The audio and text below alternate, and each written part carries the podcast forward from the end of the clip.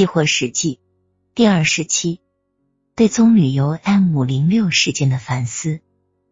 棕榈油经过火爆炒作，大量投机，发生风险，交易清淡，直到完全退出期货市场，其过程是发人深省的。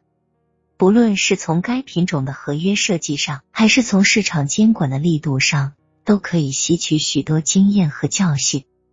一、品种设计不合理，缺乏现货生产基础。棕榈油在世界范围内，不论生产和消费方面，均属大宗商品，其产量和出口量皆占世界植物油的第一位。但在我国，只有海南岛种植油棕。加工精炼的能力非常有限，需求基本上全部依赖进口。我国的消费主要靠从东南亚各国进口，而东南亚国家的棕榈油作为其重要的出口产品。由于近年产业政策变动较大，同时受到国际需求、自然灾害、产量、库存等原因的影响，导致价格波动较大。且我国市场汇率兑换不自由。现货贸易商很难在国内期市上实现套保及回避风险，而我国由于缺乏棕榈油生产和现货基础支持，价格波动完全跟随国际市场。建立在这样一个基础上的棕榈油期货市场，终将导致最后的消亡结局。二、不完善的交割制度是棕榈油品种淡出市场的重要因素。中商所宽松的交割制度，使棕榈油期货市场类似现货市场。在国际市场上，一九九五年之后，棕榈油价格直线下滑，而期货市场上由于投机多头主力资金的介入，使价格远远高于国际市场价格。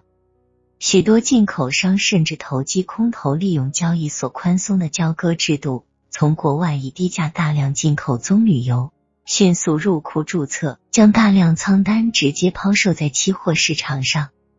他们将海南中商所的棕榈油期货市场视为最便捷的现货销售渠道，从而形成沉重的现货实盘压力。进口商将期货市场看作现货市场，而期货市场又缺少真正的需求商介入，多方为单一的投机性买盘，最终导致了棕榈油的暴跌。三。过度投机也是导致棕榈油 M 五零六事件的重要原因。一九九五年的国内期货市场正处于一哄而起的高峰时期，市场的不规范运行造就了一批疯狂的投机者，他们以非理性的操作手法，完全脱离期货市场的基本规律，认为资金是左右期市价格的主要因素，全然不顾棕榈油现货市场的基本行情走势。盲目追多，企图通过以拉抬价格、逼爆空头的方式来取胜和获取暴利。正是这种不顾基本面的疯狂投机心理，最终导致价格连连跌停，导致多头本身的纷纷爆仓。事实充分证明，期货市场若因过度投机而使商品价格扭曲运行，最终结果必然是失败。四。期货交易所监管不力，对事件处理不当。在 M 五零六从九千五百元以上的高位，以连续跌停的方式走到七千五百元左右时，交易所没有采取积极的减仓措施来协调多空双方尖锐的矛盾，反而采取全面放开棕榈油合约涨跌停板限制，让市场完全处于失控状态。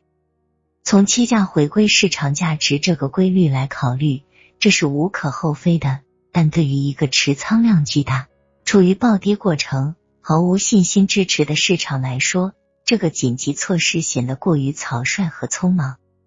这直接导致了价格的继续狂跌，使市场投机多头损失惨重且无一幸免，严重打击了投机者的信心，从而彻底失去了投机者的支持，也使市场变得毫无生气，死水一潭。海南棕榈油期后的交易正是处在这样一种市场环境中，直到渐渐消亡。M 五零六事件不仅对海南中商所棕榈油行情的走势造成较大的负面影响，同时也给整个国内期货市场带来了严重的影响，其教训应被后人引以为鉴。